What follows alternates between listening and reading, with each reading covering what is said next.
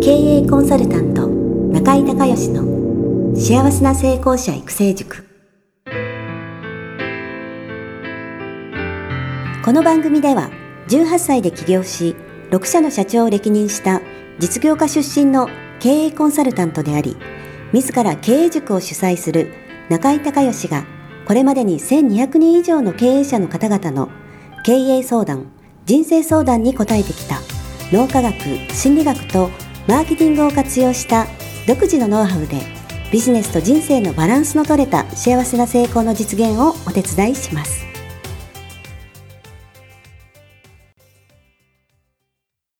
リスナーの皆さん、こんにちは。経営コンサルタントの中井隆義です。今日はですね、え中井塾のバースデーコンサルということで、お誕生日月の方にね、えー、コンサルティングサービスをさせていただいてるんですけども、えー、今スカイプでですね、埼玉のカズさんと繋がっております。カズさんよろしくお願いします。はい。よろしくお願いします。はい。じゃあちょっと簡単に自己紹介をお願いできますか？はい。えー、埼玉市に在住しております、えー、カズと言います。えー、今はですね、サッカーコーチ向けの、えー、コーチを、えー、仕事としてやらせてもらっています。そのサッカー、ちょっと質問していいですか？あの、はい。もともと、あの、J リーグのコーチをされてたんですよね。はい、そうです。はい。で、今は、その、えっ、ー、と、そう、J リーグじゃないところの、そのサッカーのコーチをしている人のコーチってことですか？そうですね、はい。J リーグのコーチも来るんですけど、はいまあ、はい、特にあの、育成年代、子供を教えるコーチの皆さんですね。が、それは学校の先生も含め、そういう方々にどういうふうに指導、例えば考え方としてしていけばいいかとか、はい、悩みがあった場合にどういうふうに解決していくかっていうことを、あの、あの解決方法のお手伝いをするっていうことを、えー、主に仕事としてやっています。なるほど、なるほど。あの、どちらかというと、そのチームビルディング的なイメージですかね。コーチング、ね、コーチングとかチームビルディング。コーチングを使ったり、はい、はい、チームビルディング。で、それから個別のアプローチへっていうふうに、はい、はい。なるほど、なるほど。わかりました。じゃあちょっと質問お願いします。はい。えグループのマネジメントっていうところでですね、はい。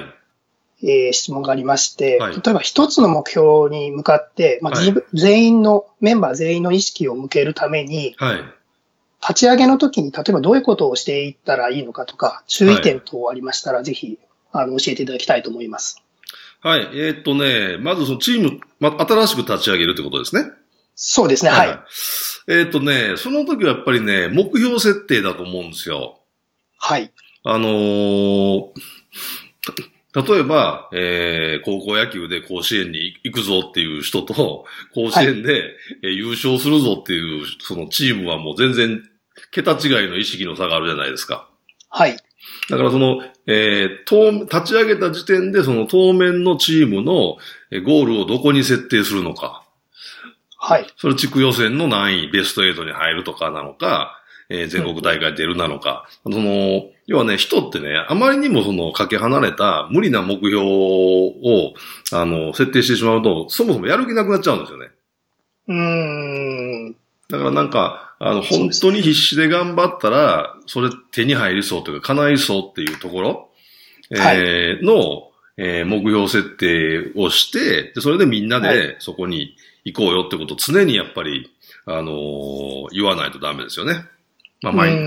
あの、毎日毎日、あのー、まあ、サッカーチームで練習するとしたら、はい。その、初めに言うか終わりに言うかどっちかだと思うんですけどね。簡単なミーティング、全体ミーティングみたいなのをするときに、その、はい、例えば、地区大会でベスト8を目指すんだったら、その地区大会でベスト8を目指そうみたいなことは毎日言った方がいいですね、これ。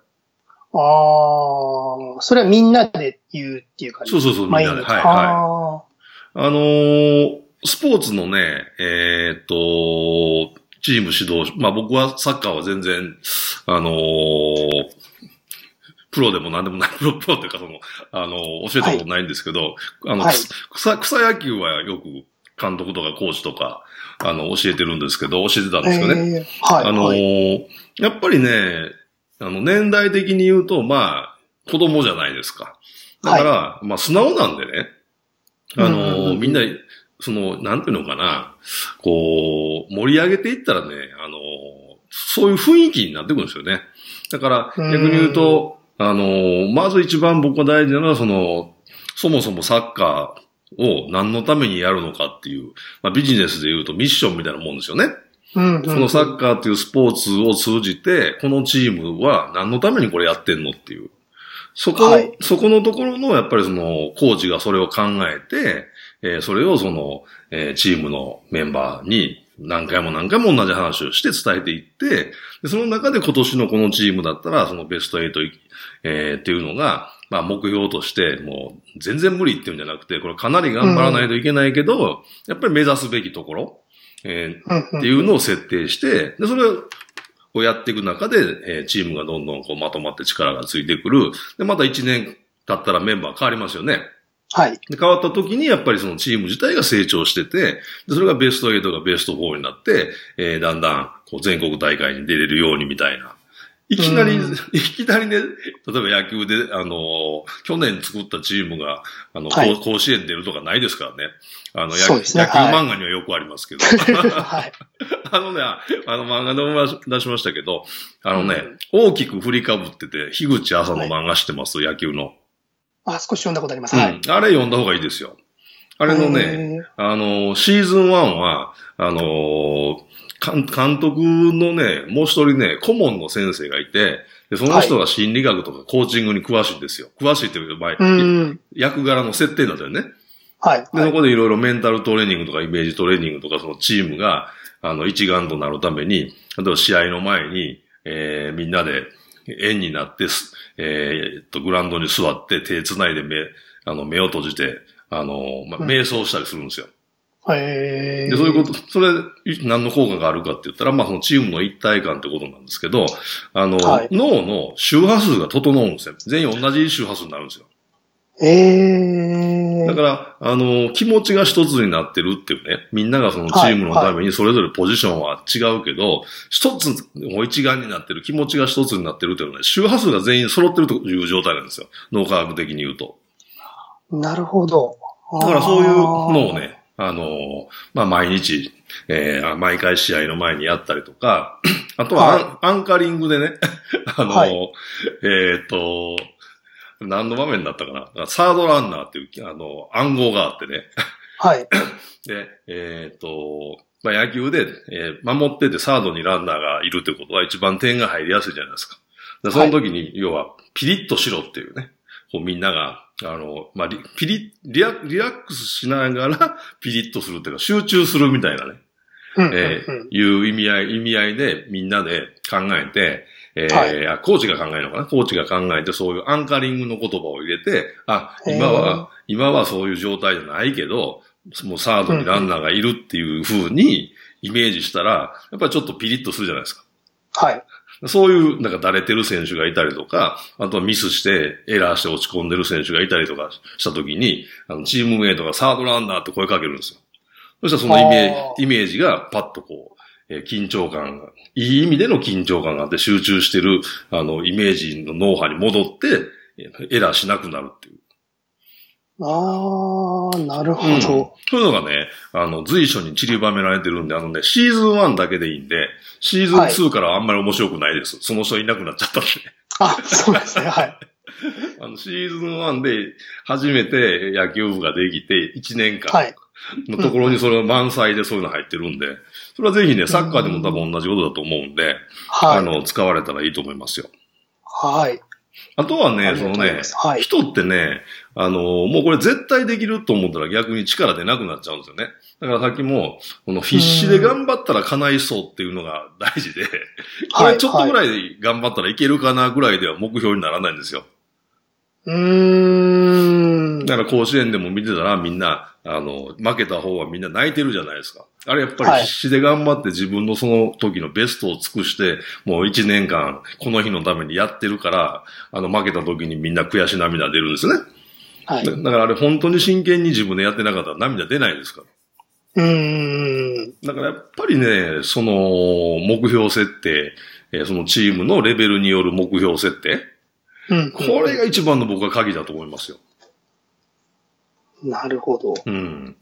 あとは、あのー、ラグビーで言うと僕はラグビー好きなんで、あの、はい、2015年のワールドカップで、えー、エディ・ジャパンが南アフリカ倒した時は結局ベスト8いけませんでしたけど、うん、あの、目標設定は、は、えー、世界ランキングで10位以内に入えー、入る、えー、はい、それからワールドカップで3勝して、決勝トーナメントベスト8に入るっていう目標設定で、で、えー、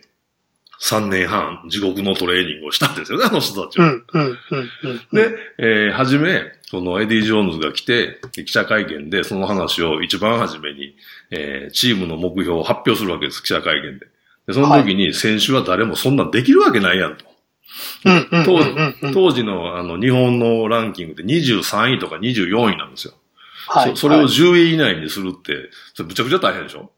そうですね。上に行けば行くほどランキングできつくなっていくから。はい、で、あの、全然みんなね、信じななかったんですよね。えー、選手自体が。で、それを、あの、エディ・ジョーンズが、まあ、も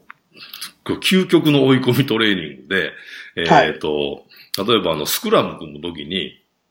あのー、だいたい100キロ以上あるが、あるから8人で組んだら、まあ、えー、だいたい900キロとかですね、えー、うん、950キロとかにまあなるわけですよ、塊がね。で、はい、日本は小さいから、えー、っと、相手チームはもっとでかいわけですよ。で、その小さいのが、うんその小さい人たちが大きい人たちと対等じゃなくて、その人たちを押すためには、えー、はい、どういうふうにしないかっていうのをエディ・ジョーンズが考えて、負荷をね、160%、あの、スクラムマシンってあるんですね。はい。スクラム練習する。このスクラムマシンに、えー、人を乗せて、重りを、あの、ベンチプレスの重りを置いて、人を乗せて、はい、えー、こっちが800キロ、850キロぐらいなのに、えー、1000、え？えー、1400キロとか。の負荷をかけて、それを押すっていう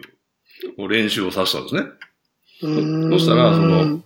はじめに、あのー、えっと、ロックの王のひとしさんで言ってたんですけど、それ、頭おかしいと、これ無理だと思ったと。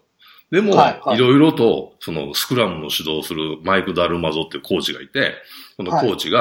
はい、いろんなこう、スクラムを組むために考えるわけですよ。そのいろんな戦略を。それをやっていくうちに、その、ある瞬間ね、その、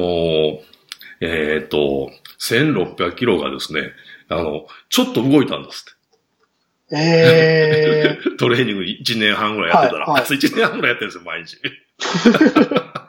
そしたら、これいけるかもっていう、思った瞬間に本当に強くなって、で、あの、ジャパン、今までスクラムで押されて、えー、後半戦に、あの、フォワードが疲れても走れなくてどんどんトライ取られて負けるっていう。前半は結構いい試合してんだけど、後半、あの、うん、圧倒的に負けるみたいなパターンが、スクラムが押されないんで、あの、ちゃんと安定して球が出るようになったんですよね。へだからそういうのを、あの、まあ、工夫するっていうのももちろんあると思うんですけど、やっぱりね、はい、ちょっと、あの、子供さんにはそこまでこれプロだからできる話、そうですね。うん。子供さんにはそこまでは無理だと思うんで、でも、その本当に本気でやらないと、本気で必死でやらないと、これ叶わないよぐらいの。でも本気でやったらいけるかもっていうね。ああ。なんかその微妙なささじ加減だと思いますよ。うんうんうん、あとはね、もう一つはね、えっ、ー、と、あれ、星野阪神がね、えっ、ー、と、星野監督亡くなっちゃいましたけど、はいはい、あの、はい、えっ、と、2002年に阪神に来た時に、えー、キャンプで一番初めに、あの、朝の声出しっていうのをやらしてたのね。全員が、はい、全員が、今日は何のために、えー、どんな練習をするっていうのを、えー、で、それをどんな気持ちでやるっていうのを大声で叫ぶっていう。選手全員が。はい、沖縄水産とかもね、やってたかな。あの、要はね、ただ練習してても上手くならないんで、やっぱり何のためになんですよね。はい、でで、今日何ができるのっていう。で、そのために今日何ができるのっていうのを自分で考えて、で、自分で先にみんなの前で発表さすんですよ。で今日はこういうことがやりたいから、こういうことができるようになりたいから、こういう練習を、えー、こんだけの回数とか、これだけの時間を、えー、やるのを自分はメインで今日練習さに参加しますみたいな。うん。これね、やっぱりね、人って自分で言ったことはやるんで、ああの、これ一貫性の法則って心理学で言うんですけどね。あの、はい、自分で考えて自分で言ったことは絶対やるんですよ。でも逆に、その人から言われたことはやらないんで、人は。うん。だから自分で考えて、その、あんまりにもちっちゃい子供も別ですよ。ですけど、その、はい、あの、ある程度やっぱり中学生とかになったら、自分で考えて、それを発表して、で、実際できたかどうかまた自己評価してみたいな、そういうサイクルをやっていくと、あの、多分成長も早くなるし、あの、はい、考え方がね、多分その、何のためになっていうのが、あの、毎日考えるっていうことは、さっきの話戻りますけどね、もうちょっと大きな意味で、うんうん、今のこの練習はね、そのゲームの中のどの場面の何のためになるし、もっと全体のその、えー、そのサッカーのゲームだけじゃなくて、ね、チームとしてのこれ何のためになってくるし、みたいな。まあそういうやっぱり、根本的なところを自分で考えたり、そのみんなで議論したりしながら、チームってやっぱり一つなって強くなっていくと思うんですよね。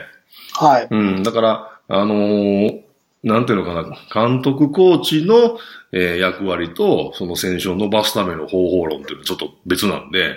あのーうんうん、やっぱり自主的で、自分で好きで、自分で考えて、自分で工夫して、努力して取り組まないと絶対スポーツなんか上手くならないんで、はい。まあその辺じゃないですかね。うん。あのね、野球の野村監督がね、あの、はい、あの人いっぱい監督やってるじゃないですか。で、一番初めに、はい、えー、コーチ選んで、えー、みんな集めてコーチ会議をするときに必ず一番初めに言う言葉がね、もうせ、はい、選手にはなるべく教えるなって言うんですよ。うん。で、これはプロの世界ですからね。はい。で、要は教えたってできないし聞かないと。そうじゃなくて自分で考えていろいろやったんだけど結果出ない。コーチこれどうしたらいいんでしょうっていうふうに自分から聞いてきた時だけしか、いやもう意見、意見っていうか指導したらダメっていう。ああ、なるほど。うん。これは二軍一軍通してそうで、そうでないと強くならないっていう。選手が上手くならない、強くならないから、コーチは、コーチやっぱ張り切ってるから教えたいじゃないですか。そうですね。だから一番初めになるべく教えるなって言うんですよ。ええー、はい。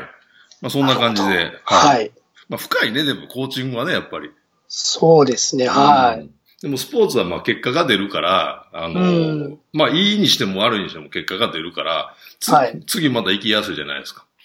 まあそうですね、はい。うん。やっぱりその、勝敗がね、必ず決まるから、でもこれ、はい、ビジネスとか人生だともっともっとロングスパンの話なんで、あの、その結果がね、良いにしても悪いにしても出るのにすごい時間がかかるじゃないですか。それから思うとスポーツってすごい、あのまあ、大変だけど楽しいなっていうのは見てて思いますね。ああ、なるほど。うん。ああ、そうですよね、はい、確かに。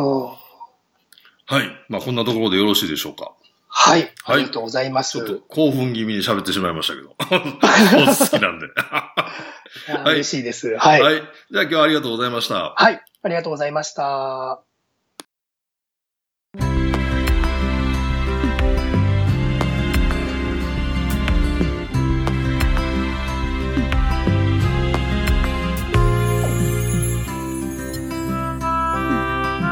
今回の番組はいかがだったでしょうか？あなた自身のビジネスと人生のバランスの取れた幸せな成功のための気づきがあれば幸いです。なお、番組ではリスナーの皆様からの質問をホームページの受付フォームから募集しています。また、全国各地から900名以上の経営者が通う中井隆義経営塾幸せな成功者育成6ヶ月間ライブコースに関する情報はホームページをご覧ください。ではまたお耳にかかりましょう。